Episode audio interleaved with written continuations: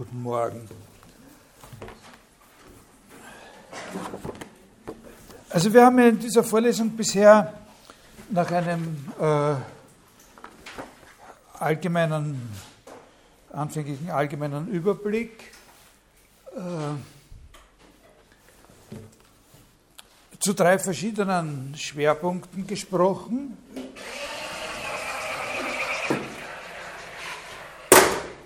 Äh, zu merken mit den Stichwörtern Theorie, Sprache, Werk. Äh, und ich habe angekündigt, zuletzt auch noch über einige Begriffe zu reden, die man so traditionell als Grundbegriffe oder Schlüsselbegriffe der Ästhetik bezeichnet. Das Schöne, das Erhabene, das Hässliche und so. Äh, da könnte man sich natürlich auch noch mehr einfallen lassen, das Interessante, das Groteske. Mir geht es überhaupt nicht darum, eine Differenzierung, nicht einmal um den Ansatz einer Differenzierung, sondern eigentlich um die grundsätzliche Frage an dem einen oder anderen dieser Begriffe zu zeigen, äh, wie verschieden man die positionieren kann, je nachdem, also die können in verschiedenen, unter verschiedenen theoretischen Voraussetzungen sozusagen zum, äh, zum Einsatz kommen. Und äh, dieses Hin und Her, das wird auch in der heutigen äh, Vorlesung ein bisschen seitlich zeigt, wie das Hin und Her geht. Äh, äh, was die eigentlich bedeuten, wenn sie von dem einen oder wenn sie von dem anderen Gesichtspunkt aus gesehen werden. Jetzt ist es so, natürlich, wir haben ja hier eine Vorlesung über Ästhetik und eigentlich denkt man sich, da müsste die Behandlung solcher Begriffe, solcher ästhetischer Grund- oder Schlüsselbegriffe äh, äh, obligat sein. Auf der anderen Seite aber haben wir doch mehrfach in dieser Vorlesung gesehen, dass Autoren und Theorien, die aus der Perspektive der Kunstphilosophie besonders oder der Kunsttheorie besonders interessant sind, überhaupt den Begriff der Ästhetik in Frage gestellt haben, sehr radikal. Wir haben das bei Paul de Man gesehen, bei Hegel habe ich Ihnen eine Stelle vorgelesen. Ich habe Ihnen nicht eine entsprechende Stelle vorgelesen, aber es ist fast noch klarer als bei den anderen, auch bei Heidegger so. Äh, das ist eine Auffassung oder eine Philosophie der Kunst oder des Kunstwerks, die echt gegen alles gerichtet ist, was man traditionell unter Ästhetik versteht. Und obwohl die Gedanken dieser Autoren, die ich jetzt genannt habe, ja in sehr verschiedene Richtungen weisen, gibt es natürlich für diese Distanzierung der Ästhetik doch so etwas wie ein gemeinsames Motiv bei denen. Die sehen alle in der ästhetischen Theorie eine Verkürzung, eine Reduktion der wirklich wichtigen kunstphilosophischen Fragen auf eine subjektive Perspektive. Das ist das, was denen allen daran nicht gefällt dass das Ästhetische traditionell etwas ist, was alle Fragen, die die Kunst betreffen, äh, sozusagen in eine subjektive Perspektive rückt. Sie haben gemeinsam die Opposition gegen den Begriff des Geschmacks, gegen die Dominanz des Reagierens, gegen die Dominanz der Empfindung, auch letztlich des Urteils. Und ich habe ja den Gegensatz, um den es da geht, auch in den allerersten Stunden der äh, Vorlesung thematisiert und gesagt, Ästhetik als eine philosophische Disziplin etabliert sich im 17. und 18. Jahrhundert eigentlich auf einem erkenntnistheoretischen Feld, ausgehend von Reflexionen über den Geschmack und die Grundlagen von Geschmacksurteilen, wird sie dann bei den englischen Philosophen wird sie dann bei Baumgarten und vor allem beim vorkritischen Kant, also bei dem Kant um 1770 herum vor allem, zu einer Theorie der sinnlichen Erkenntnis.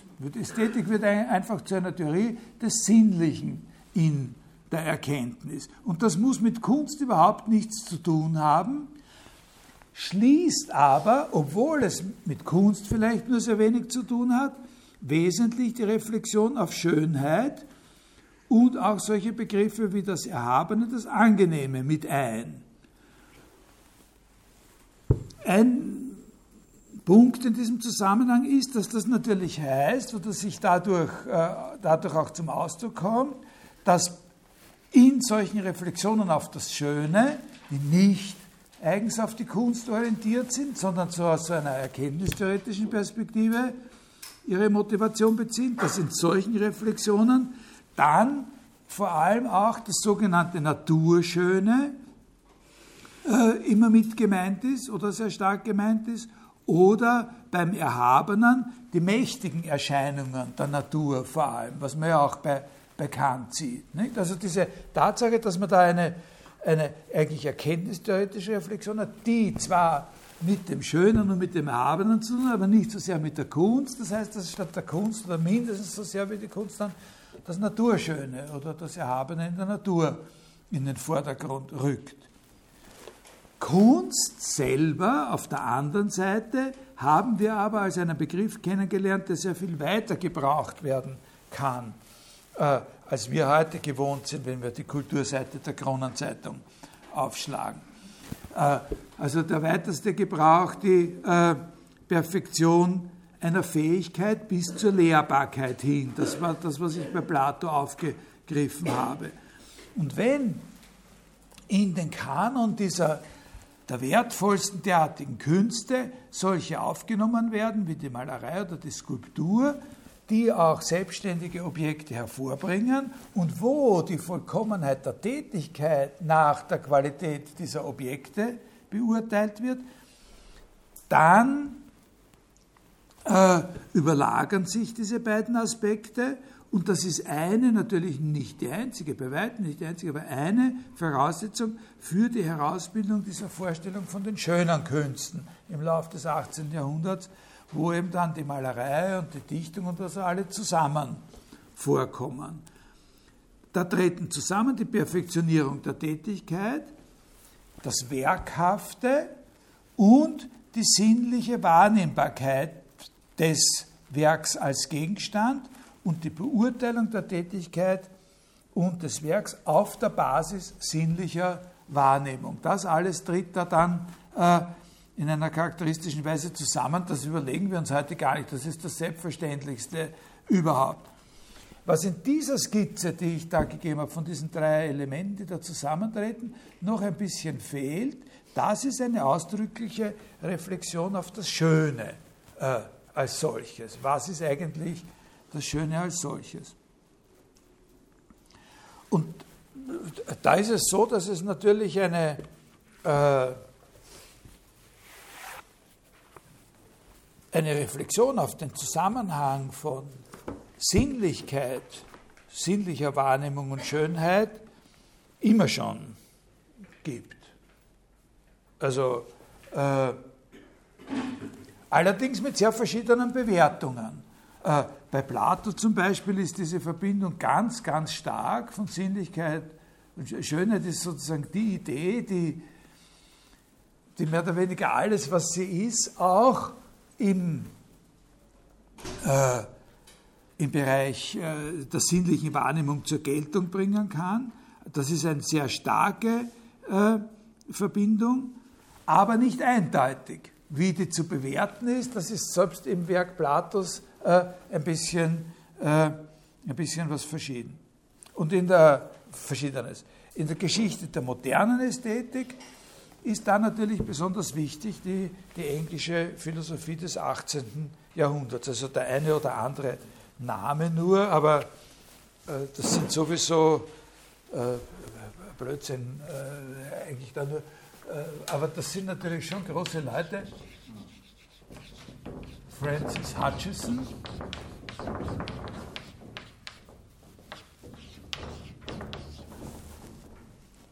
Äh, also das ist so einer, der, der so ein sehr einflussreiche, also das sind Leute, Hutchison, Shaftesbury, ohne die kann man sich diese Entwicklung eigentlich gar nicht vorstellen, die, die dann immer bei Baumgarten und Kant äh, äh,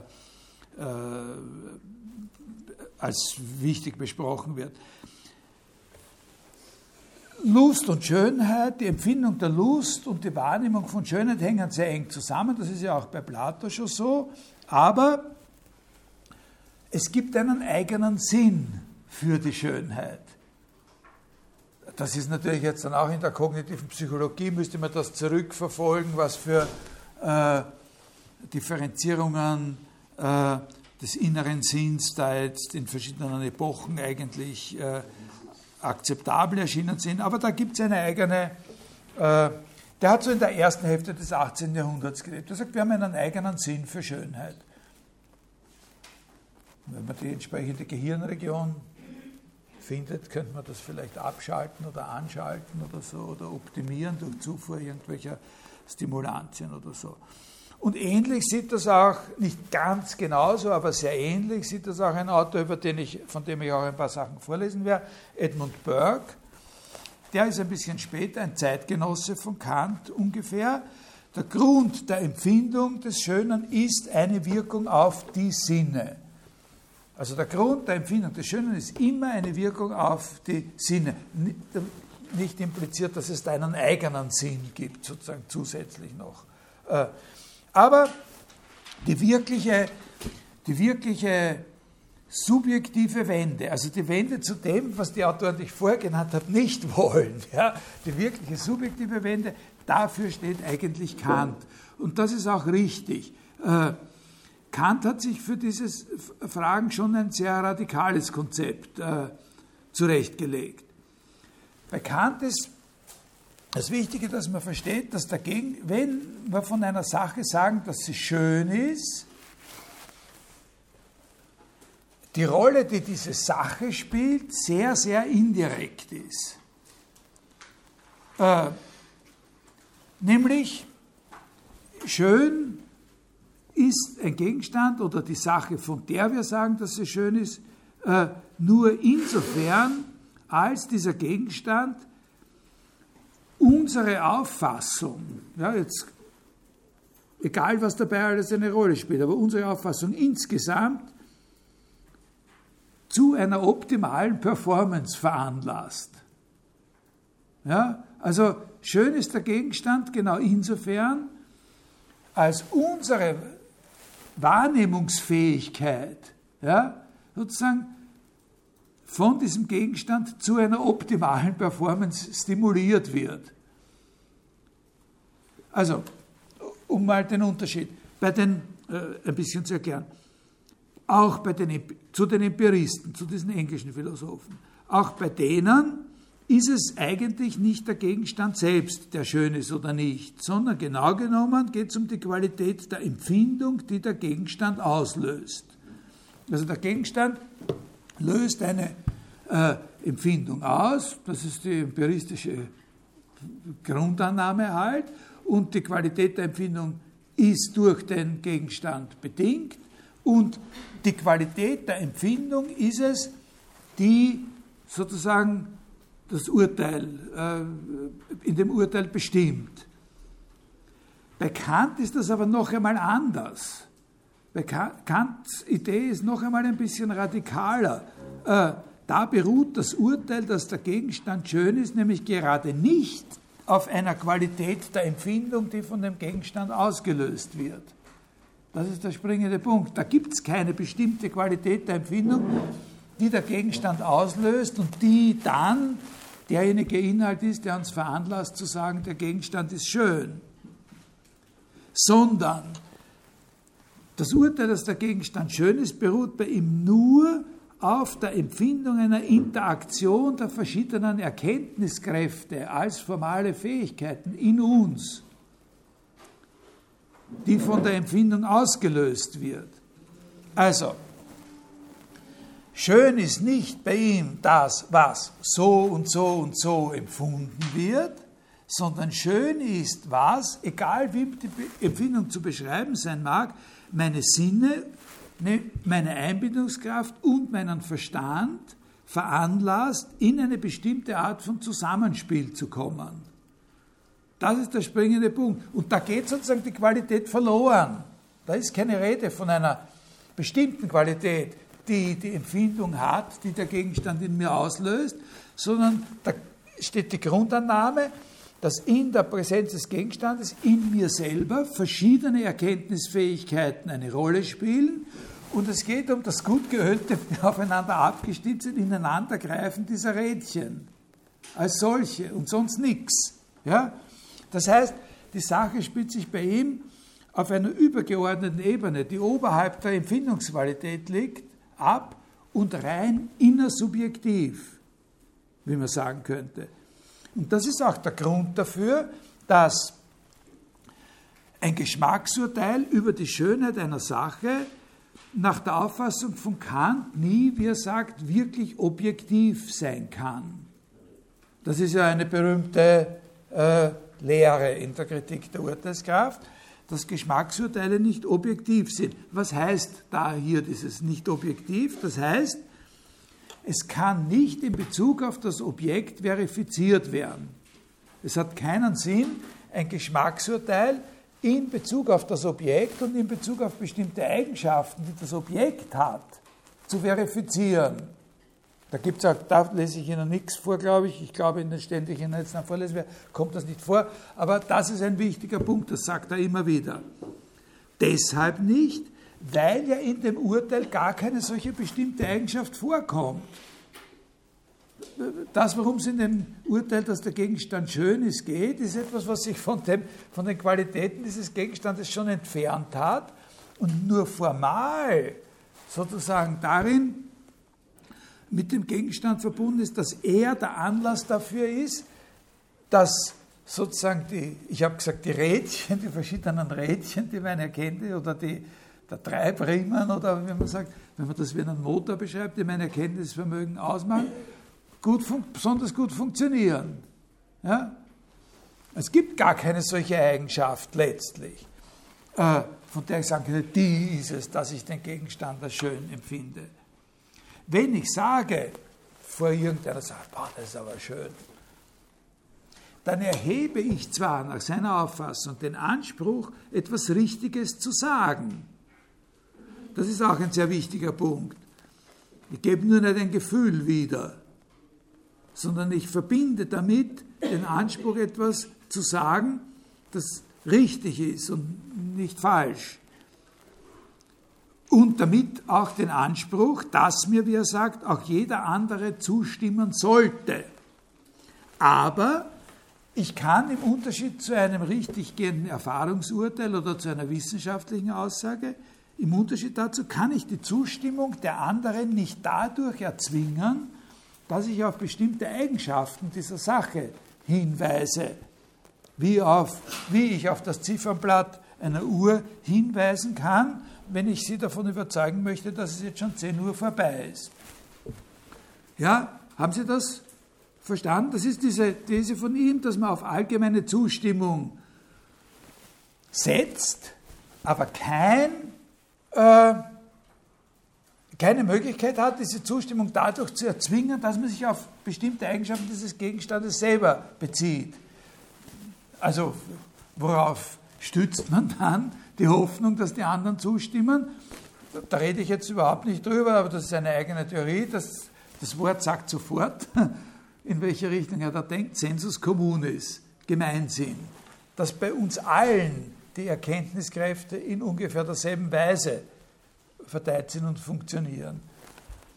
Äh, hingegen, haben Sie das ungefähr verstanden, was hier hingegen bei diesem Edmund Burke ein sehr, sehr wichtiger äh, Autor in vielen Disziplinen der Philosophie, die diese Vorlesung über romantische Philosophie vor einem Jahr mal bei mir gehört haben, wissen, dass der vor allem in der politischen Philosophie auch äh, eine große Rolle spielt. Bei dem gibt es eine Aufzählung der Eigenschaften. Das ist das Charakteristische. Da gibt es eine Aufzählung der Eigenschaften, die das Schöne auszeichnen. Die ist übrigens ganz nett, diese Aufzählung der Eigenschaften. Small, smooth and delicate ist das Schöne. Was natürlich, sowas gibt es bekannt nicht. Natürlich wahrscheinlich auch deshalb, weil sich Kant gedacht hat, dann kann man eigentlich äh, so eine Riesenstatue von Michelangelo, äh, müsste man dann weit hinter dem Gefühl, dass ein kleines junges Mauserl in der Hand, small, delicate äh, and smooth, ne? Äh, verursacht. Da gibt es übrigens auch moderne Theorien, die, äh, die auf dieser Linie argumentieren, äh, was sozusagen die eigentlichen Empfindungen äh, des Schönen sind. Ich habe da mal einen Autor äh, gelesen der heißt Circello.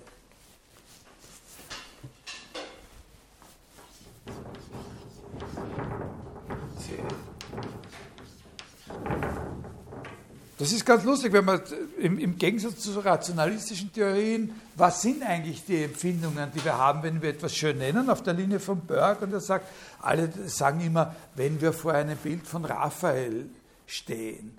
Aber dem müssten wir entgegenhalten, das Gefühl, das wir haben, wenn wir über ein leichtes Pelzel drüber streichen mit der Hand.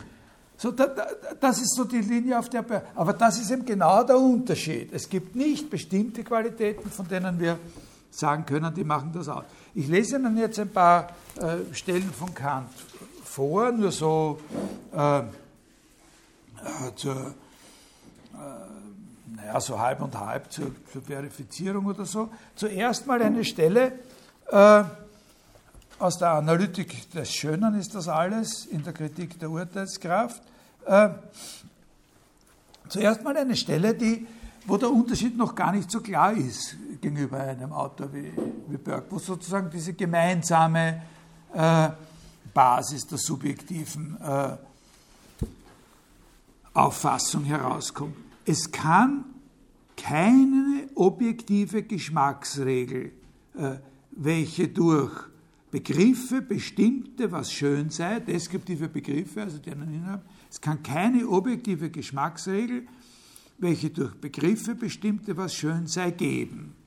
Denn alles Urteil aus dieser Quelle ist ästhetisch, das ist das Gefühl des Subjekts und kein Begriff eines Objekts ist sein Bestimmungsgrund. Ein Prinzip des Geschmacks, welche das allgemeine Kriterium des Schönen durch bestimmte Begriffe angebe, zu suchen, ist eine fruchtlose Bemühung. Da ist er schon von dem Burke jetzt entfernt, weil der hat ja genau das gemacht. Ne? Der hat zwar auch einen subjektiven Standpunkt, aber der gibt dem an. Klein, äh, glatt und feingliedrig sollte die Sache sein. Dann wird sie als schön äh, empfunden. Also wenn er das zitiert hätte, hätte er natürlich seinen Fall noch sehr viel stärker machen können, argumentativ Kant. Äh, Witz hat ihm ja eigentlich nicht äh, gefehlt. Jetzt lese ich Ihnen noch ein oder zwei, na drei vielleicht sogar, andere Stellen vor, wo, wo so das eine oder andere äh, angesprochen ist, was ich schon erwähnt habe, äh, ein bisschen, ein paar Seiten weiter davor. Schönheit ohne Beziehung auf das Gefühl des Subjekts ist nichts. Jetzt beschäftigen wir uns auch noch mit der Frage, auf welche Art wir uns einer wechselseitigen subjektiven Übereinstimmung der Erkenntniskräfte untereinander im Geschmacksurteil bewusst werden. Ne? Auf das kommt es immer an. Die Frage, wie werden wir uns dieser Übereinstimmung der Erkenntniskräfte, also der Fantasie mit den Sinnen und dem Verstand, wie werden wir uns dessen bewusst? Ob ästhetisch durch den bloßen inneren Sinn und Empfindung oder intellektuell durch das Bewusstsein unserer absichtlichen Tätigkeit, womit wir jene ins Spiel setzen. Und da sagt er eben nicht absichtlich.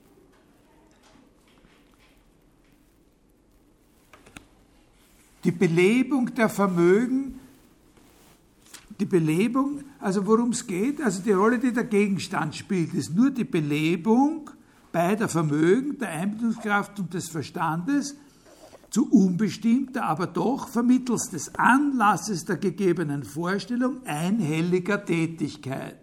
Ja? Derjenigen nämlich, die zu einem Erkenntnis überhaupt gehören würde, aber sozusagen leerlaufen, ohne den, den Gegenstand. So wie, man, so wie man eben beim Auto einen Motor überprüfen kann, wenn man ihn entkoppelt von dem, von dem Antriebssystem, ohne dass sich die, die Reifen äh, mitdrehen müssen. Können Sie das verstehen? Also von dem, von dem Laufwerksystem eigentlich. Ne? Äh, so funktioniert im ästhetischen Urteil, laufen die Rädchen des Motors alles super miteinander, aber es dreht sich nichts. Das Auto braucht sich nicht bewegen, weil es entkoppelt ist ne? von, dem, äh, von dem Getriebe. Noch eine Stelle, Da jenes hingegen, das ästhetische Urteil, die Vorstellung, wodurch ein Objekt gegeben wird, lediglich auf das Subjekt bezieht und keine Beschaffenheit des Gegenstandes, sondern nur die zweckmäßige Form in der Bestimmung, nur die zweckmäßige Form in der Bestimmung der Vorstellungskräfte zu bemerken gibt. Das Urteil heißt auch darum ästhetisch, weil der Bestimmungsgrund desselben kein Begriff, sondern das Gefühl, Klammer des inneren Sinns, jener Einhelligkeit im Spiel der Gemütskräfte ist, sofern sie nur empfunden werden kann. Also wir empfinden in uns selber sozusagen eine, eine Einhelligkeit im, wie er dann auch sagt, freien Spiel der Gemütskräfte. Und da ist keine Eigenschaft, von der man sagen könnte, wie der Berg, ne, das hat die Sache selber. Äh,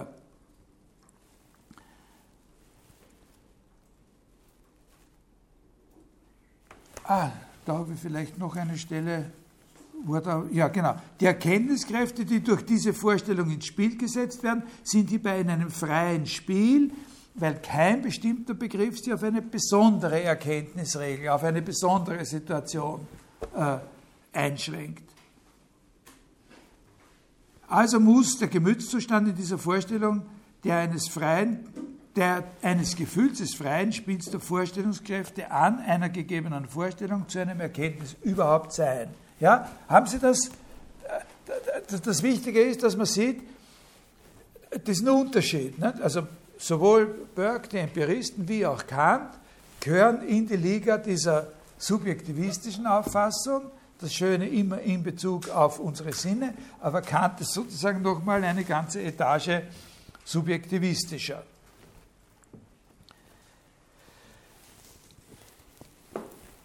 Für beide gilt, und darauf komme ich dann später ganz am Schluss der heutigen Stunde noch einmal zurück, für beide gilt, äh, dem Schönen so aufgefasst, kann man noch immer andere solche Begriffe, oder müsste jetzt eigentlich sagen Erfahrungen, wie das Erhabene oder das Gezierte entgegensetzen. Also man kann sagen, das und das wird als schön empfunden oder ja, und das und das andere, würde Burke sagen, wird als erhaben empfunden.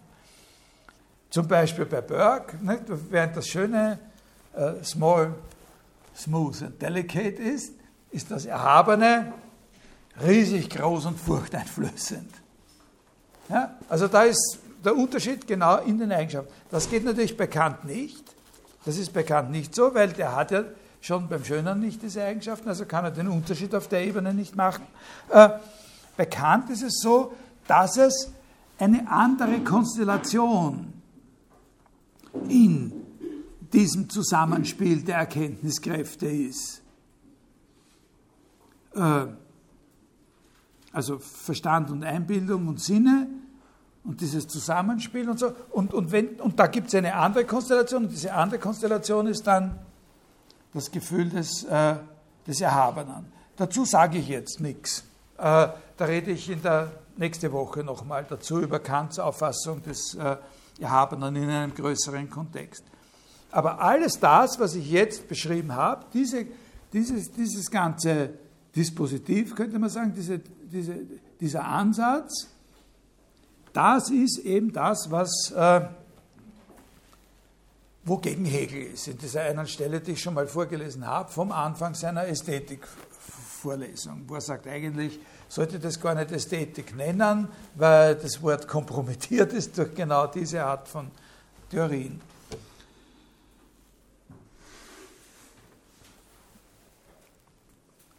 Und jetzt wechseln wir, versuchen wir mal auf die andere Seite zu wechseln, über die Frontlinie drüber und zu sehen, dass, um zu sehen, dass das Schöne eben auch auf eine völlig andere Weise ins Spiel gebracht werden kann. Ich habe ja gesagt, wir schauen uns, wie das in verschiedenen theoretischen Szenarien eine verschiedene Rolle kriegt und dann andere äh, Gedanken wichtig wären.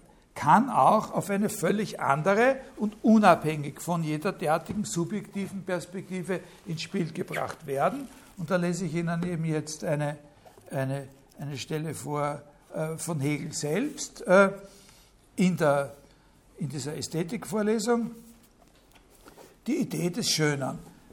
Sagten wir nun, die Schönheit sei Idee, so ist Schönheit und Wahrheit einerseits dasselbe. Das Schöne nämlich muss wahr an sich selbst sein. Komme ich dann noch einmal vielleicht auf. Nicht näher aber unterscheidet sich ebenso sehr das Wahre vom Schönen. Also Schönheit muss dasselbe sein wie Wahrheit. Unter einem anderen Gesichtspunkt aber müssen sie unterschieden sein. Wahr nämlich ist die Idee, wie sie als Idee ihrem an sich und allgemeinen Prinzip nach ist und so weiter und so weiter. Äh, die allgemeine Idee für das Denken. Doch, sagt er, doch, die Idee soll sich auch äußerlich realisieren und bestimmte vorhandene Existenz als natürliche und geistige Objektivität gewinnen.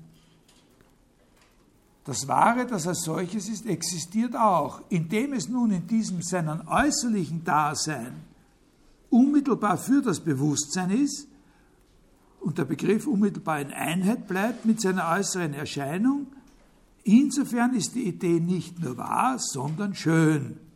Und jetzt kommt der Satz, auf den es ankommt, den man sich merkt. Das Schöne bestimmt sich dadurch als das sinnliche Scheinen der Idee. Das Schöne ist das sinnliche Scheinen der Idee.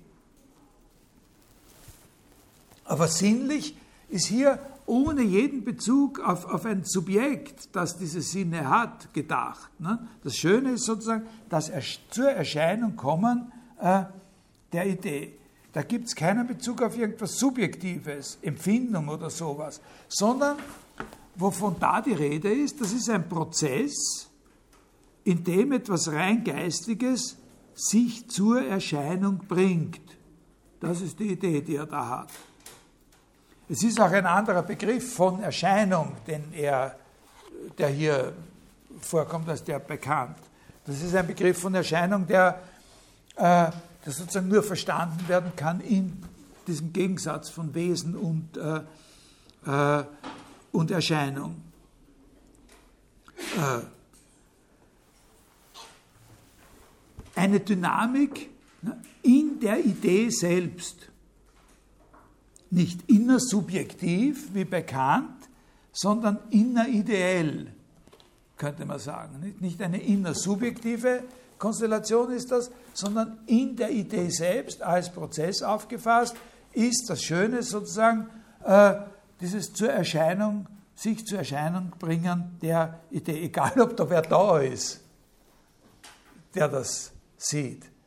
Also, also wenn Sie ein Beispiel dafür brauchen, was es heißt, äh, dass etwas zur Erscheinung kommt, ohne dass da jemand ist, für den es erscheint, äh, dann denken Sie immer an dieses wunderbare äh, Beispiel von Jacques Lacan über den, über den, über den Bergsee, in dem sich die umliegenden Gipfel spiegeln, auch wenn niemand hinschaut. Ne? So,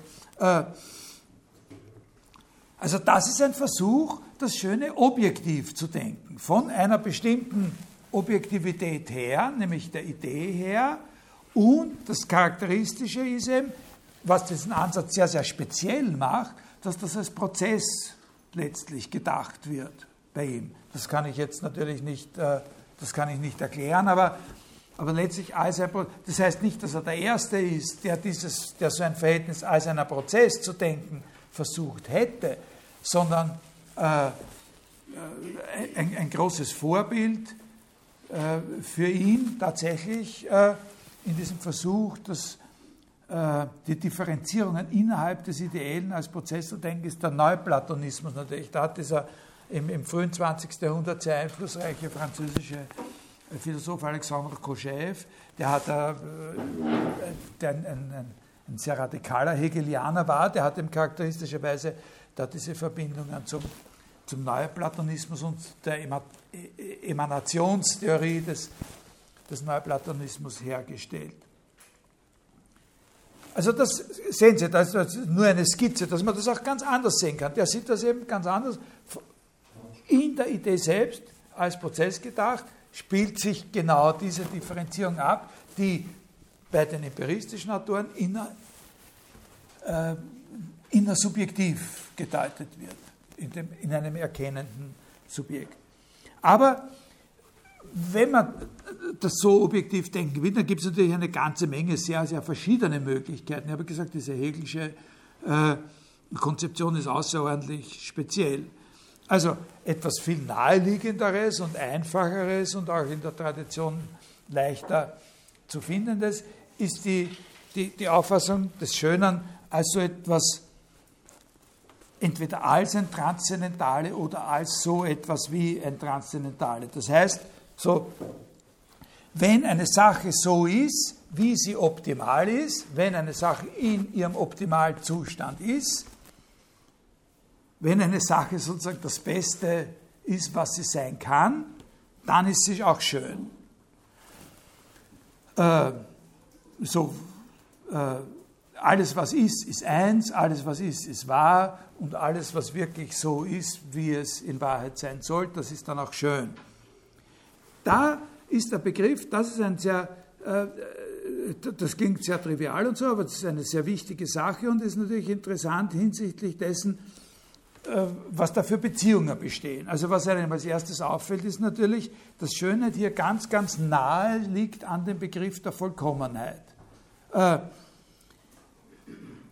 und die, wenn eine Unterscheidung gemacht wird, dann wird sie eben gemacht, also gegenüber dem Vollkommenen, dann wird sie meistens gemacht, indem mit Hilfe dieses Begriffs des Erscheinens. Und manchmal auch dann spezieller noch mit dem Begriff des sinnlich Erscheinenden. Also ein Autor, bei dem äh, äh, bei dem das vorkommt als Terminus äh, in, in, der Ästhetik, ist im Baumgarten. Das Schöne als sinnliche Vollkommenheit. Perfectio Phenomenon heißt das. Das ist äh, auch in der Metaphysik vom Baumgarten. Äh, in diesem Zusammenhang, jetzt ein kleiner Exkurs nur, das sind natürlich enorm viel verschiedene, sehr, sehr komplexe, spekulative Fragen möglich. Also das ist jetzt in einer Fußnote oder in einem kleinen Exkurs nur und sehr skizzenhaft in welche Richtungen da gedacht worden ist oder gedacht werden kann, dass man zum Beispiel, könnte man ja den Standpunkt einnehmen, dass das Verhältnis zwischen Schönheit und Vollkommenheit so ist, dass die Schönheit nur ein Kriterium der Vollkommenheit für eine bestimmte Art von Dingen ist, nämlich für die, die sowieso schon für die Sinne präsent sind, während die Vollkommenheit übersinnlicher Gegenstände was anderes wäre. Das könnte man sagen. Ne? Es geht eigentlich immer nur um Vollkommenheit und für eine bestimmte Art von Dingen ist die Schönheit ein Kriterium, ob sie in einem Zustand der Vollkommenheit sind oder nicht. Dann wäre die wahre Vollkommenheit, man könnte sagen die Idee der Vollkommenheit, aber das ist eine eigentümliche Begriffsbildung, äh, unabhängig von der Schönheit. Dazu könnte man sich dann vorstellen, wir sind noch immer in diesem kleinen Exkurs, dass jemand den Gegenstandpunkt einnimmt, dass er sagt, das gibt es nicht, dass etwas vollkommen ist, dem etwas Bestimmtes fehlt, nämlich die Schönheit. Wenn die Schönheit überhaupt was Positives ist, dann gibt es das nicht, dass etwas vollkommen ist, was nicht auch schön ist. Aber wenn die Schönheit mit der Sinnlichkeit innerlich verbunden sein soll, dann würde das bedeuten, dass gerade dieses Fehlende, wenn man das in die Vollkommenheit hineinnimmt, die Vollkommenheit infiziert, zumindest in der, in der, in der platonischen äh, Tradition, äh, würde das ja. Das sind sehr, sehr schwierige und komplexe Fragen, die auch, äh, also nicht nur bei Plato, sondern tatsächlich auch bei Kant und in der idealistischen Philosophie äh, stark diskutiert werden die alle was damit zu tun haben. Äh, das Problem, äh, sozusagen irgendwas, was mit Sinnlichkeit zu tun hat, in die Vollkommenheit hineinzunehmen, liegt ja darin, dass die Sinnlichkeit das Unverlässliche ist. Das, also das, was, was sinnlich präsent ist, immer wieder äh, immer anders ist und nicht diese Beständigkeit hat, die die Idee eigentlich äh, hat. Also es, es mangelt ihm immer was. Und ist es möglich, könnte man sagen, ist es möglich, äh, sozusagen, dass ein Mangel etwas ist, was fehlen kann, was positiv fehlen kann, kann ein, kann ein Nicht-Haben von irgendwas etwas Positives sein. Das sind sehr, äh, sehr komplexe und, äh, und, und schwierige, schwierige Fragen. Also ein, ein Bereich, in dem das auch bei Heidegger übrigens, aber das ist ja nicht vorgekommen. Das hat, gestern ist das ein bisschen angeklungen in unserem Seminar, in dem ein, ein, ein, ein Begriff, bei dem das eine ganz entscheidende Rolle spielt, ist der Begriff der Sterblichkeit. Äh, die Sterblichkeit, würde man sagen, ist natürlich ein Mangel, würde man zunächst mal sagen, obwohl es grammatisch ja genau umgekehrt ist. Also Unsterblichkeit ist ja das, wo das Negativ, das, was das negative Präfix hat. Aber, aber der Sache nach würde man sagen, ist die Sterblichkeit ein, ein, ein, ein Mangel. Jetzt, äh, warum gibt es dann überhaupt Sterbliche? Also sozusagen aus dem Gesichtspunkt des Schöpfers. Warum hat der Schöpfer was geschaffen, dem was fehlt? Ne? Nur damit er sich besser vorkommen kann als die, die dann wäre er ein, das wäre ein narzisstisches äh, Weltbild, das der Schöpfer hat. Also das sind sehr schwierige und komplexe Fragen, aber die spielen hier überall eine Rolle. Wenn man aber die Schönheit doch als etwas Eigenes, aber ohne Sinnlichkeit denken will, das wäre jetzt nochmal ein Ausweg. Man denkt die Schönheit und die Vollkommenheit zusammen, aber die Schönheit ist doch was Eigenes. Und es soll aber möglich sein, sie so aufzufassen, äh, dass sie nicht sozusagen diesen, diesen Makel der Unsicherheit, dass das, der Sinne, der sinnliche Präsenz mit sich führt. Dann wird es natürlich sehr schwer, sie von der Vollkommenheit äh, zu unterscheiden. Und das ist auch wieder ein Gebiet, wo es sehr viele interessante Spekulationen gibt. Also das ist eben die Frage einer rein geistigen oder rationalen Schönheit, ne? um die es dann geht. Einer rein geistigen oder rationalen Schönheit, die von der Vollkommenheit als solcher unterscheidbar sein soll, so dass man sagen kann, man kann von Vollkommenheit reden, aber unter bestimmten Bedingungen äh, kann man auch der Vollkommenheit auf einer rein rationalen Ebene Schönheit äh, zusprechen. Das sind im Großen und Ganzen die pythagoreischen, wie man so sagt, unter Anführungszeichen pythagoreische Traditionen, also Mischungen von pythagoreischen und platonischen Ideen, äh, in denen das entwickelt worden ist. Solche Vorstellungen von äh, einer rein rationalen Schönheit. Die, für die es aber sozusagen eine Bestimmung geben soll, die nicht total zusammenfällt mit der des Vollkommenen. Jetzt ist natürlich so, dass man da jetzt äh, eine, muss man etwas bedenken, wenn man über diese Sachen nachdenkt, nämlich, dass so wie ich diese Redeweise von der Vollkommenheit äh, eingeführt habe, das ja zunächst eigentlich immer auf den Fall einer jeweils besonderen Art von Ding gemünzt ist. Ich habe gesagt, wenn eine Sache sozusagen in dem Optimalzustand äh, ist, dann, in dem sie überhaupt sein kann, dann ist sie auch schön. Das impliziert mit dem eine Sache, dass es verschiedene Arten von Sachen geben kann und so ist es ja auch tatsächlich. Vollkommenheit oder Schönheit kann für jede Art von Ding anders sein. Die Kriterien für die Schönheit eines Apfels sind andere als die für die Schönheit eines Sonnenaufgangs oder nochmal als die Kriterien für die Schönheit eines Salto vorwärts mit eineinhalb Schrauben. Da, in diesem Szenario wird der Begriff der Schönheit immer abhängig sein von einer teleologischen Voraussetzung, nicht? von einer Voraussetzung dessen, was sozusagen der Optimalzustand einer bestimmten Art von Sache ist. Also diese Teleologie wird durch die Art der Sache festgelegt und durch einen Grad der Vollkommenheit, auf den hin ein je konkreter Zustand beurteilt wird. So ist es schon fast. Ja, ein bisschen übst und dann kannst du es mit diesem Salto, dann ist er wirklich schön, dann kriegst du immer die Bestnote. Ne? Ein konkreter Zustand, der beurteilt wird im Hinblick auf einen Sollzustand dieser Sache. Ja? Haben Sie das? Ist das verständlich? Was ich aber vorhin angesprochen habe mit dem grundsätzlichen Verhältnis von Vollkommenheit und Schönheit, das kann daher erst relevant werden, wenn man entweder sich von dieser teleologischen Annahme befreit oder auch die Teleologie universalisiert. Also so eine prinzipielle Überlegung über das Verhältnis von Vollkommenheit und Schönheit, wie ich jetzt gerade vorhin besprochen habe, im Zusammenhang mit diesem platonischen äh, Gedanken, das wird erst dann relevant, wenn man sich von dieser Voraussetzung löst wenn man universale Kriterien der Perfektion sucht. Und, und da ist der Begriff, der das eigentlich am stärksten leistet und der eine große Rolle spielt in diesen ganzen auch philosophischen Auffassungen, der Begriff, der das am besten leistet oder das am besten fokussieren kann, so eine Vorstellung von universaler Art, unabhängiger Perfektion als Schönheit aufgefasst, ist der Begriff der Harmonie. Ne? Harmonie ist das, was man, was man meint, sozusagen in einer äh, allgemeinen Ebene verstehen zu können.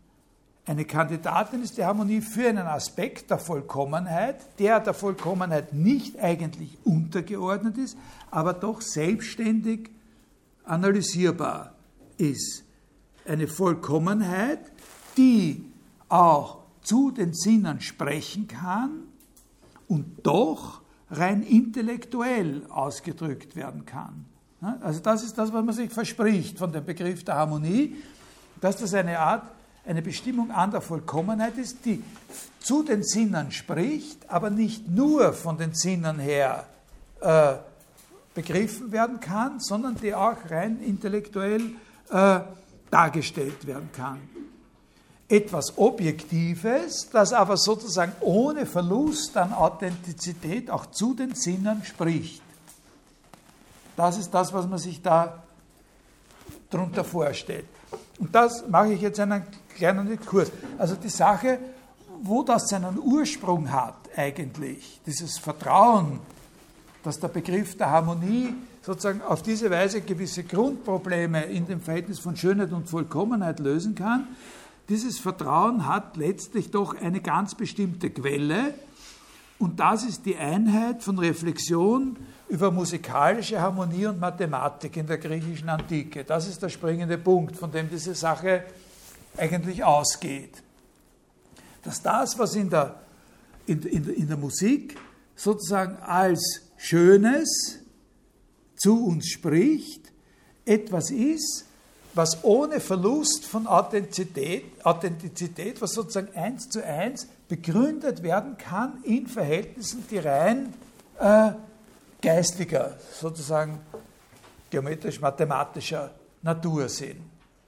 Jetzt ist dann natürlich wurscht, wo man da anfangen. Natürlich wird man immer sagen, das Primäre sind diese äh, Zahlenverhältnisse. Also, was sind man muss sich eben, man muss sich gar machen, damit man überhaupt einen Eindruck. Ich, ich erzähle Ihnen das jetzt nicht, damit Sie das irgendwie vertiefen oder, oder so, sondern mit einer bestimmten Absicht dann äh, am, am, am Schluss. Aber es zahlt sich aus, sich einmal überlegt zu haben, was das überhaupt heißt, harmonische Beziehungen oder harmonische Verhältnisse. Und also in der, in der, in, in der Mathematik gibt es im Grunde ja zwei sozusagen Begriffe des Harmonischen, die aber sehr einfach in, äh, äh,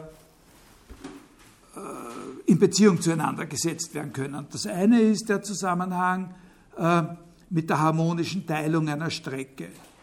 Also das ist die Teilung einer Strecke von außen und von innen mit äh, derselben, äh, mit derselben Ratio. Also äh, wenn man eine Strecke äh, AB hat, äh,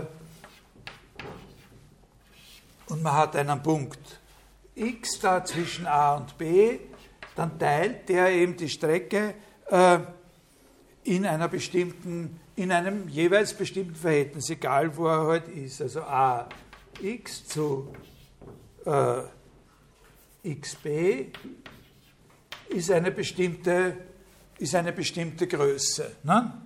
Äh,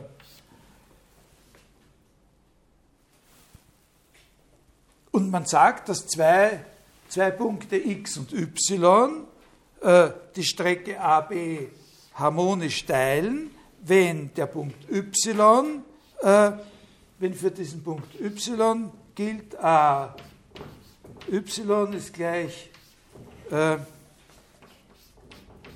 y zu dem b. Dann, dann teilen die Punkte x, y die Strecke AB harmonisch. Ja, das heißt, es handelt sich um ein Verhältnis von, äh, von Punktpaaren. Äh,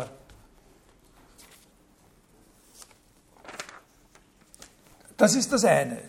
Das ist ein, eine sehr einfache Sache. Ja?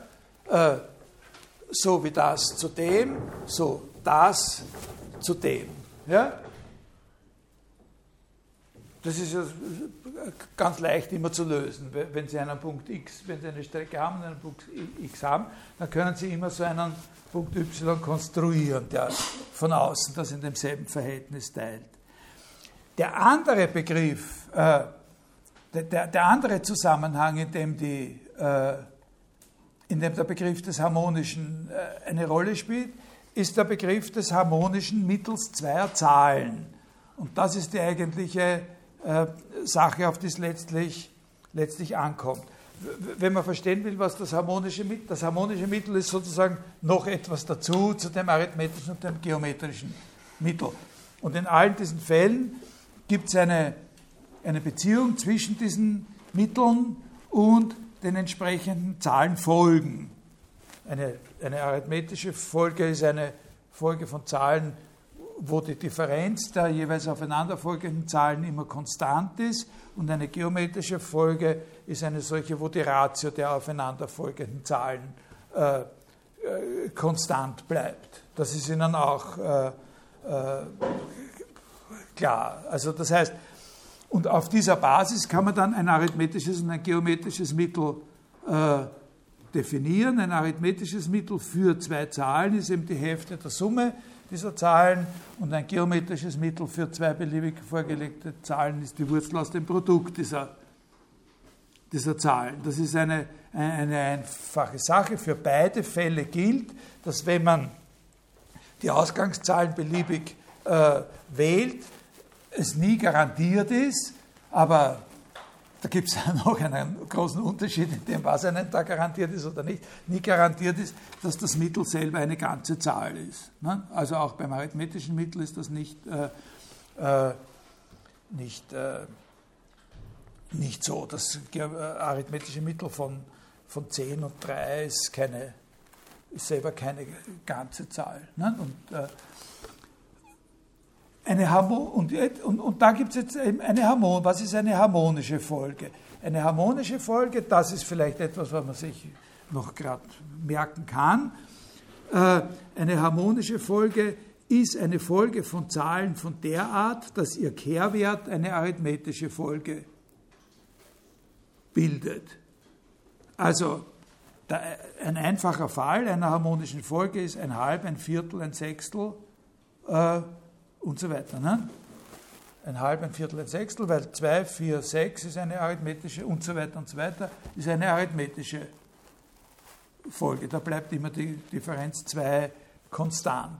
Und jetzt kann man sich äh, auch hier die Frage stellen, wie kann man für zwei, und da wird es jetzt schon ein bisschen interessanter, wie kann man für zwei äh, beliebig vorgegebene ganze Zahlen ihr harmonisches Mittel äh, bestimmen und da ist die allgemeine Formel die, also, oder für, also für zwei halt, äh, für zwei Zahlen a, b ist das harmonische Mittel dann die Anzahl der Zahlen, für die man, man könnte auch, man muss ja nicht zwei nehmen, man kann auch beliebig viele nehmen, also da hat man ein n, das hier in diesem Fall dann 2 ist und da hat man dann unten 1 durch a plus 1 durch b. Das ist das äh, das harmonische Mittel zu, zu zwei Zahlen äh, a und b. Also da kommt dann durch Umformung raus 2 mal ab durch a plus b. Und jetzt bringe ich Ihnen da äh, das merkt man nicht unbedingt gleich, aber jetzt, jetzt kommt das, was an der Sache eigentlich interessant ist. Jetzt bringe ich Ihnen mal zwei Beispiele, äh, wie man sowas bestimmt. Das eine Beispiel ist, äh, nehmen wir zwei Zahlen, die Zahlen 6 und 12, äh, und, und, und, und, und setzen wir das da ein, dann haben wir, dann haben wir da 2 ne, durch ein Sechstel plus ein Zwölftel. Äh, da kommt heraus 2 durch 3 Zwölftel ist gleich 24 Drittel, 8. Ja? 8 ist das, ist das harmonische Mittel zu den Zahlen 6 und 12. Ja? Jetzt gebe ich Ihnen noch äh, ein anderes Beispiel, ein zweites Beispiel. Da, da sind die Ausgangszahlenbrüche ein Drittel und ein Fünftel. Jetzt machen wir da, jetzt ist es mit den Kehrwerten irgendwie leichter, weil wir uns was zum Schreiben ersparen, weil da haben wir jetzt 3 plus, äh, plus 5. Äh, zwei Achtel ist ein Viertel. Ja? Das harmonische Mittel zwischen ein Drittel und ein Fünftel äh, ist ein Viertel. Äh, der Fall, der wirklich interessant ist, ist der erste. 6 und 12. Und das, was ich Ihnen jetzt nicht an irgendwelchen weiteren Beispielen erkläre, ich habe hier zwei positive Beispiele genommen, aber der springende Punkt ist, dass das sehr, sehr selten ist. Das ist der absolute Ausnahmefall, äh, dass Sie, wenn Sie irgendwelche zwei Zahlen nehmen, ein ganzzahliges harmonisches Mittel finden können. Ja? Da gibt es nicht sehr viele, äh, sehr viele Möglichkeiten, so, so, zu finden. 6 und 12 sind so. Und jetzt kann man relativ leicht sehen, was harmonische Teilung und harmonisches Mittel miteinander zu tun haben, wenn man die Zahlen als Strecken auffasst. Also wenn man eine, eine, eine 12 geteilte Strecke hat, also das schreibe ich jetzt nicht als, als Ganzes auf, also da ist 0, 1 bis 12 und da haben Sie in der Mitte irgendwo den Sechser. Äh, dann haben Sie hier, haben Sie von da bis daher und wenn man diese Strecken, und der Witz ist ja, also wenn man die Zahlen erstreckt, der Ursprung der ganzen Sache ist der, die Auffassung dieser Zahlen als Strecken und die Auffassung der Strecken als Einteilungen mit irgendeinem Keil auf einer gespannten Seite. Also Sie haben ein Holzbrettel, da haben Sie äh, auf, auf, auf, beiden Seiten sozusagen was, wo, Sie eine Darmseite oder, oder sowas befestigen können und dann teilen Sie die äh, in der Mitte ab. Ja? Oder Sie teilen sie an dem Punkt und an dem Punkt ab. Ja? Äh, so hängt sozusagen die Musiktheorie mit der, äh, mit der Proportionenlehre zusammen. Und dann äh, können Sie eben, äh, dann können Sie da zwei Dinge feststellen. Also hier haben Sie eine Oktav und dann können Sie feststellen, dass bei 8, 6, jetzt 7, 7, 8, 9, 10, nein, das ist ja, wir brauchen ja 12, ne? also gut, 6, 7, 8, 9 äh, und so weiter bis 12. Äh, dann haben Sie hier eben, äh, dann haben Sie hier das harmonische, das harmonische Mittel äh, von, von 6 und 12, ne, beim Achter, das haben wir gerade vorher, vorher ausgerechnet als Zahlen. Und dort haben wir musikalisch die Quart und beim Neuner haben wir das geometrische Mittel ah, das arithmetische Mittel. Ne? 6 und, das haben wir das arithmetische Mittel, 6 und 12 ist 18 und die Hälfte ist 9. Ja? Das harmonische Mittel und das geometrische, äh, und, das arithmetische Mittel. Entschuldigen Sie. Äh, und da kann man jetzt sagen, die Punktpaare 0, 8 und 6, 12, 0 mit 8 und 6 mit 12 stehen genau in dem Verhältnis, was ich vorher weggelöscht habe, der harmonischen Teilung zueinander. Also das ist die Verbindung zwischen dieser Idee des harmonischen Mittels und, dem, und der Idee der harmonischen Teilung äh, der Strecke und die Beziehung auf die, die, äh, die Klangeigenschaften, auf, auf, den, äh, auf, den, auf den Wohlklang. Der springende Punkt ist, äh, es gibt hier, äh, der springende Punkt ist die Seltenheit der Sache. Der springende Punkt ist, dass es sozusagen fixiert ist, auf, dass nur in diesem Fall von, oder sagen wir zunächst mal, nur in diesem Fall von 6 und 12 diese mathematische Vollkommenheit besteht, diese, diese intellektuelle, geistige Vollkommenheit, die für die Pythagoreer so entscheidend war, dass wir eine ganze Zahl als Lösung kriegen können und nicht irgendeinen furchtbaren Bruch herausbekommen. Das ist eine Vollkommenheit in dem Zahlenverhältnis, ja?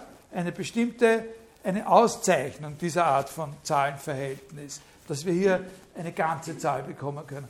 Und das, sagen Sie, drückt sich darin aus, dass wir Tonfolgen äh, oder Zusammenklänge in diesen ganz bestimmten, von, diesen, von, von einer Seite, die in diesen Verhältnissen geteilt wird, auch als schön empfinden, als harmonisch konsonant empfinden und nicht als dissonant empfinden.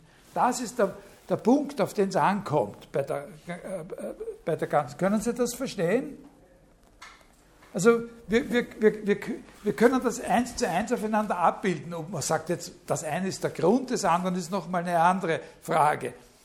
also es ist, man lehnt sich schon weit aus dem Fenster, dass man sagt, wir hören das als schön, weil die Zahlen so und so.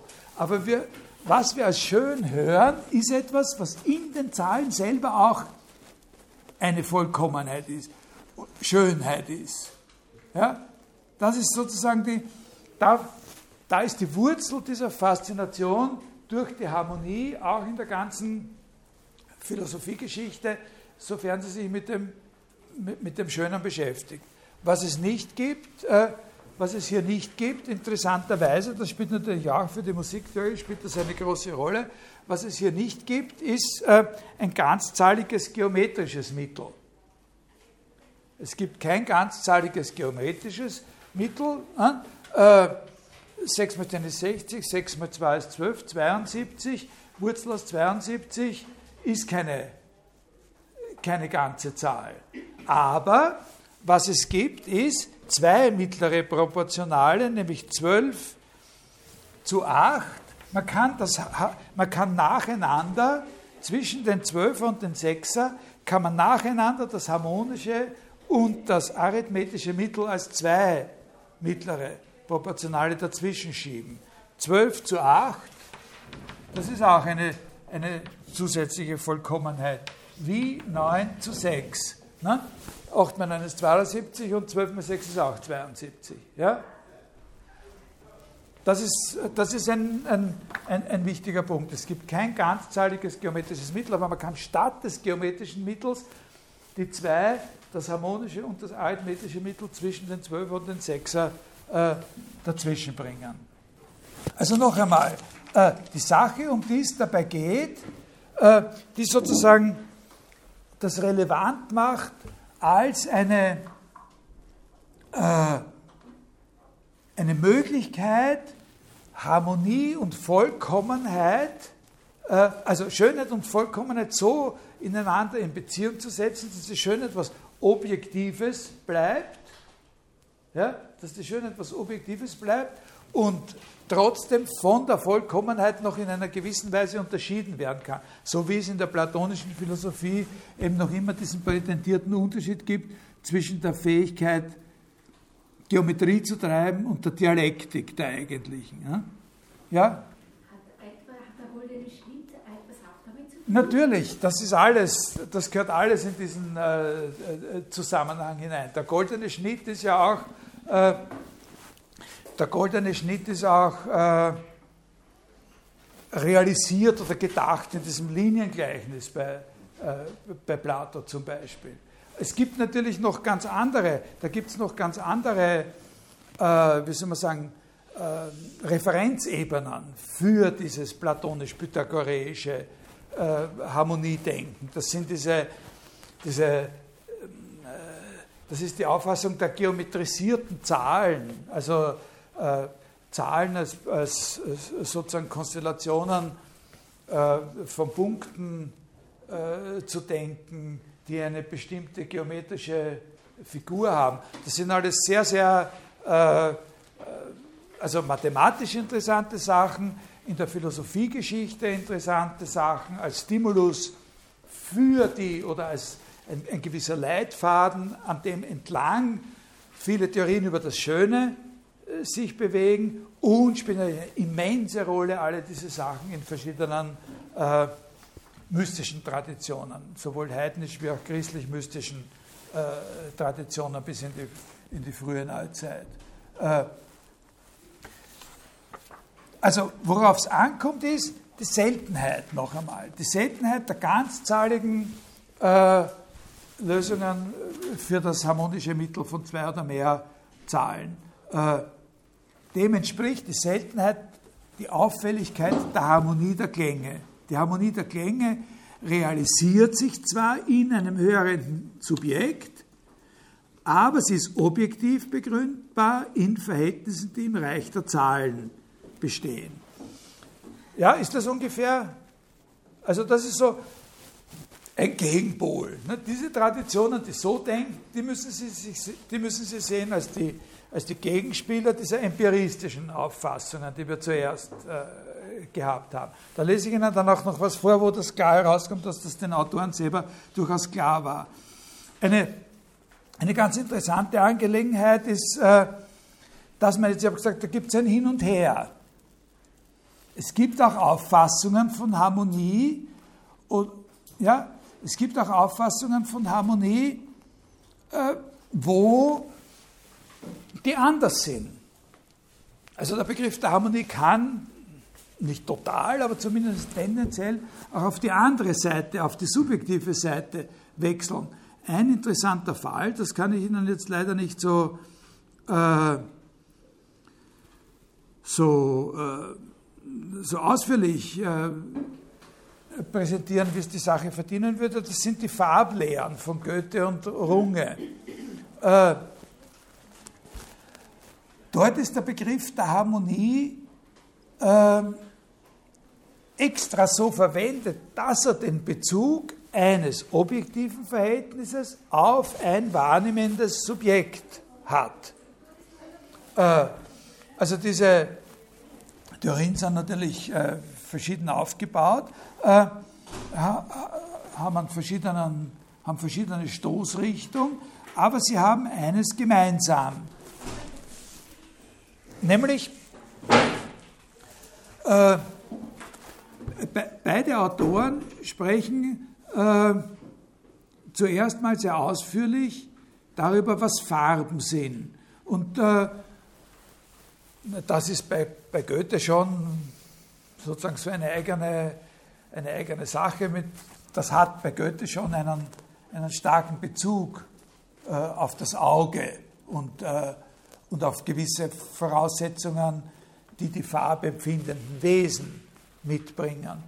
Bei Runge, der ist deswegen interessanter, ist das nicht so, sondern der versucht sozusagen so etwas wie eine innere, eine intrinsische Ordnung der Farben auf einer objektiven Ebene festzustellen. Der versucht sozusagen, der, ist ja berühmt dafür, dass er seine Farbkugel äh, konstruiert hat, äh, auf der man sehen, genau sehen kann, aber vor allem nicht auf der Kugel selber, sondern in der Konstruktion der Kugel, wie er das erklärt, wie man zu dieser Kugel kommt, sehen kann, was sozusagen die Grundstruktur in der Beziehung der Farben aufeinander eigentlich ausmacht. Also mit einem modernen Ausdruck, aber der durchaus passend ist, kann man sagen, eine Geometrie oder, wenn man will, auch eine Grammatik der Farben.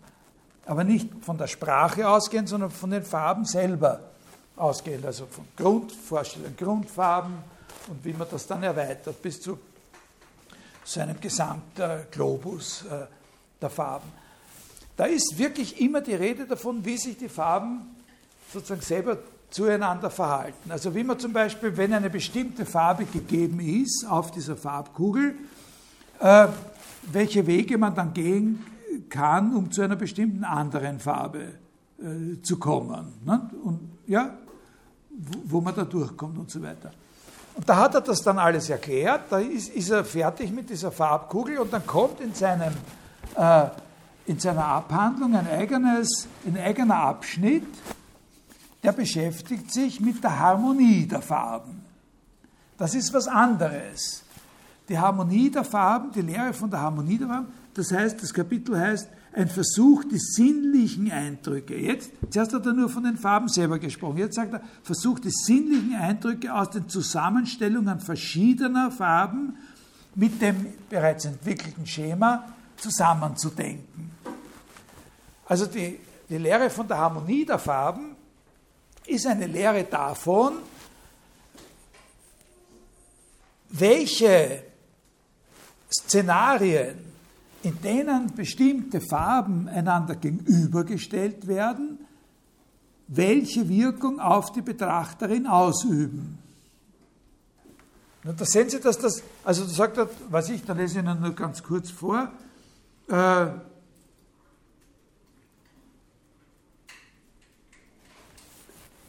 wenn man Blau mit Gelb, Gelb mit Rot oder Rot mit Blau zusammenstellt. Diese Zusammenstellung wird das Auge mehr reizen und auffordern, als demselben Vergnügen zu gewähren. Das wird als dissonant empfunden. Und welche, äh, welche werden als harmonisch empfunden? Also das sind sozusagen dann natürlich Vorschriften für den Innenarchitekten oder für den Tapetenmaler. Und, und was, äh, ja, also wenn, da, wenn zwei Farben gegeben sind, solche Aufgaben, wenn zwei Farben gegeben sind, die, wenn sie nebeneinander gesetzt werden, dissonant wirken, was kann man jetzt machen, um diese Farben zu behalten? Was muss man dazwischen schieben, sozusagen, oder in welche Bezüge muss man setzen, damit trotzdem ein angenehmer Eindruck entsteht. Manchmal will man ja, dass gar kein angenehmer Eindruck entsteht. Und dann setzt man dissonante Akzente mit den Farben.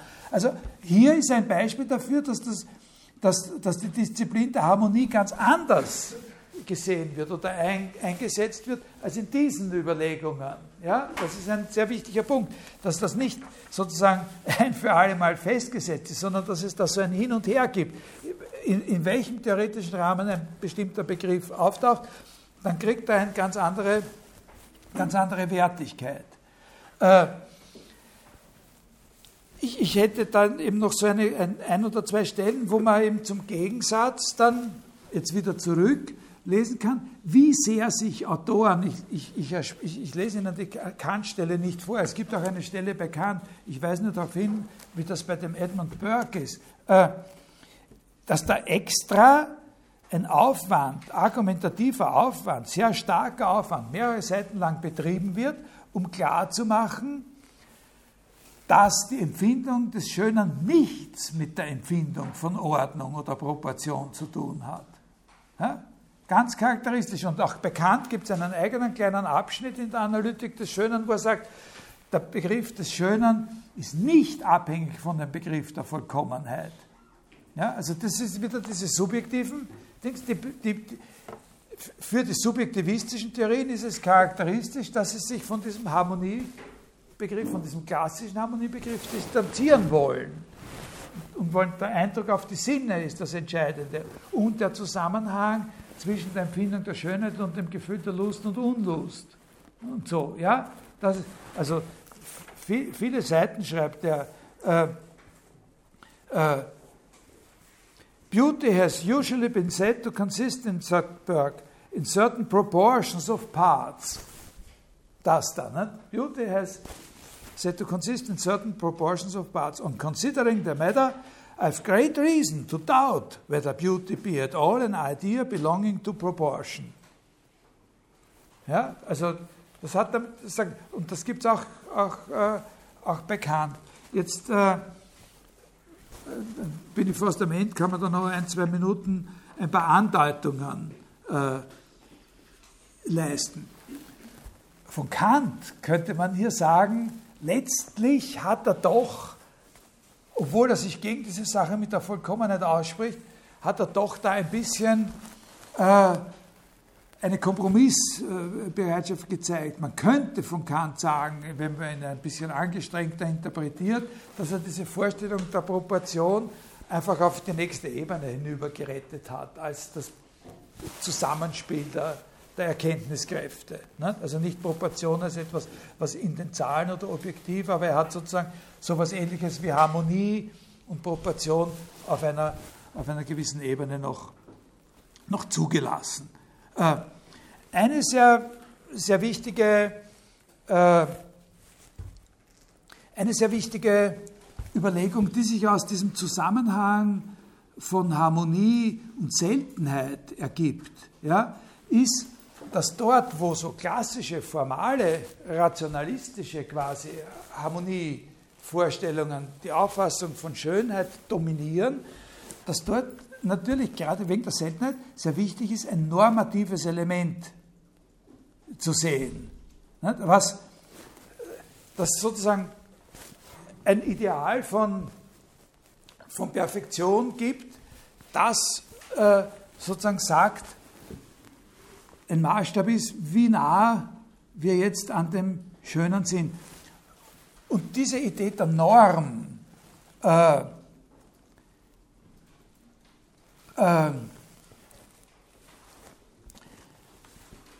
das hat natürlich in der Kunsttheorie eine, in, in, der, in der historischen Entwicklung der Kunsttheorien oder der Kunstphilosophien eine unglaubliche Bedeutung.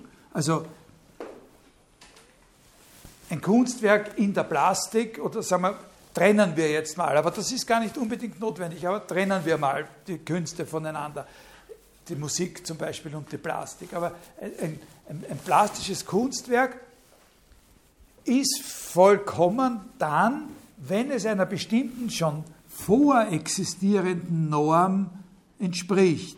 Also zum Beispiel einer bestimmten Auffassung von den idealen Proportionen des menschlichen Körpers, die dann durchaus auch in solchen äh, Konstruktionen wie dem Pentagramm, das hat er wieder mit dem goldenen Schnitt äh, zu tun und, und solchen Dingen, äh, also wo sozusagen die, die Optimalproportionen des menschlichen Körpers auf so quasi kosmische oder intellektuelle Zusammenhänge abgebildet werden. Und was dem am nächsten kommt, das ist dann eine vollkommene Plastik, dieses Normative. Ne? Und da ist sehr interessant äh, zu sehen, wie sich diese, diese Beziehung auflöst. Man sagt ja immer, man sagt immer, äh, in dem Augenblick, spätestens in der Romantik, aber beginnt natürlich schon sehr viel früher, wo eben nicht mehr die Erfüllung einer Norm, sondern der individuelle Ausdruck, die Qualität. Das Kunstwerk ist stark, egal ob es jetzt einer Norm entspricht oder nicht, wenn es konsequent etwas Bestimmtes sozusagen zum Ausdruck bringt oder sich mit diesem Bestimmten aufdrängt. Ne, sozusagen. Äh, aber da gibt es eben noch, noch eine, eine, sehr interessante andere Überlegung, ist äh, von äh, von Ernst Gombrich, dass die Entwicklung oder die Entstehung des Begriffes Stil, was, was ein Stil ist, sehr stark damit zusammenhängt, wie verbindlich diese Normvorstellung von, von dieses Normative von Schönheit eigentlich ist. Gombrich hat darauf hingewiesen, äh, dass lange Zeit bis ins 19. Jahrhundert äh, alles, was von so einer klassischen Norm abweicht, einfach gar nicht als Kunst betrachtet worden ist und automatisch immer unter den, so einem Titel wie das Groteske oder das Hässliche äh, oder das Gezierte abgelegt worden ist. Auch im 18. Jahrhundert hat er nachgewiesen in den, in den kunsttheoretischen Abhandlungen, im 18. Jahrhundert noch wurden die stilistischen Erscheinungen oder wurden die Erscheinungen des Gotischen, des Barocken und des Rokoko immer unter dem Gesichtspunkt der Bizarrerie äh, gesehen und nicht unter dem Gesichtspunkt äh, äh, des Schönen und wurden sozusagen als das Stilistische der eigentlichen Kunst gegenübergestellt. Also da, wenn Sie so eine Norm haben, dann haben Sie natürlich immer von der Norm eine Abweichung. Ne? Und was von der Norm abweicht, kann jetzt entweder auf einer Skala eingetragen werden, wie nah es der Norm ist, oder es wird nicht auf eine Skala eingetragen und sozusagen in ein eigenes Reich verbannt, eben das des Bizarren, Grotesken äh, und, äh, und so weiter. Daher ja auch diese lange Zeit in der, in, in der Kunst, diese Verachtung für äh, das gotische Barocke und für das Rokoko. Als, äh, das findet, finden Sie heute auch noch. Es gibt heute auch noch so viele Leute, die sagen, äh, was ist das? das ist einfach Wahnsinn, nicht? dieser überladende, äh, überladende äh, Dingsbums da in den österreichischen Barockkirchen und so weiter. Ne? Das ist einfach schier. Ne? Und äh, äh, mit, einer Palladio-Villa kann das nie mit. Ne? Äh, so, da, äh, und erst im 19. Jahrhundert findet so eine Bewegung statt, dass dieses Paradigma sozusagen des Harmonischen als normativ für das Schöne sozusagen aufgegeben wird und zwar nicht einfach fallen gelassen wird, sondern eben ein Paradigmenwechsel sich realisiert, dass alles in einem Kontinuum gesehen wird. Also dass sozusagen die Kunst, die klassische Kunst, die, die Harmon, an, an der Harmonie orientierte Kunst in einem Kontinuum als der Sonderfall in dem Kontinuum aller anderen Stile gesehen wird. Der Historismus unterschreibt sozusagen, der Historismus ist die Besiegelung dieser Sache. Der, der, der sagt, der Klassizismus ist auch ein Stil. Der wird dann eingeordnet, alles was Besonderes. Dann ist sozusagen, das ist eine Sache, die, die von sehr, sehr großer Bedeutung ist, überhaupt in der Ideengeschichte der, der ganzen Neuzeit. Dieser, wie, wie stellen wir uns das Verhältnis letztlich, eigentlich muss man sagen, ist das gar nicht nur ein Beispiel, sondern das ist die Sache, um die es selber geht. Wie ist das Verhältnis zwischen dem Geraden und dem Krummen? Eigentlich geht das, ja, also wie ist das, bei, bei Descartes ist es so, dass alles, was gekrümmt ist, in dem, was es ist, in seiner Krümmung nur bestimmt, immer nur bestimmt werden kann in Bezug auf ein bereits vorgegebenes Gerades. Ja, also die Idee der Krümmung setzt die Vorstellung des Geraden voraus, weil sie die eine Krümmung von der anderen nicht unterscheiden können, ohne dass sie beide auf etwas Gerades beziehen und dann sozusagen die Verschiedenheit dieses Bezuges auf das Gerade feststellen. Das ist sozusagen die, die eine Seite. Aber ab einem bestimmten Zeitpunkt, spätestens Ende des 19. Jahrhunderts, auch im wissenschaftlichen Denken, ist es überhaupt nicht so sondern da ist der Normalfall sozusagen das Unregelmäßige und Unerwartete und das Gerade ist der Sonderfall. Der, so eigentlich, wie man dann manchmal sagt, der degenerierte Fall. Sozusagen einer, einer Unregelmäßigkeit. Das ist etwas, was in der, in der, äh, in, in der Ästhetik genauso sich abspielt. Nicht? Was sich in der Ästhetik genauso äh, so abspielt. Der Historismus ist sozusagen eine erste äh, Besiegelung dieser, dieser Tatsache. Das Klassische sozusagen als nur ein Sonderfall in allem dem, was überhaupt, äh, überhaupt möglich ist. Das ist natürlich äh, dann eine Sache, die sehr interessant zu diskutieren ist, auch oder, die zuletzt mit großem Eifer und mit viel Engagement diskutiert worden ist in diesen Beziehungen zwischen Moderne und Postmoderne der, ab der Mitte des, äh, des 20. Jahrhunderts. Also diese Diskussion um die Postmoderne ist ein Spezialfall einer Diskussion, die immer wieder aufgekommen äh, ist und wo man eigentlich, wenn man sich prinzipiell mit der Sache beschäftigen möchte, dann sollte man bei dieser postmoderne Diskussion beginnen. Man sollte immer dort beginnen, wo die, wo die letzte, die neueste Entwicklung einer bestimmten äh, Konstellation greifbar äh, greifbar ist. Na, für heute danke. Nächstes Mal sage ich ein bisschen was über, über das Erhabene und das Graziöse. Das sind zwei solche Fälle. Ne? Das Erhabene und das Graziöse sind zwei solche Fälle, äh, die in den Zusammenhang mit dem Schönen gebracht werden sollen, aber dann entweder äh, als Verfehlung oder vielleicht doch als integrierbar in, in so eine Theorie angesehen werden.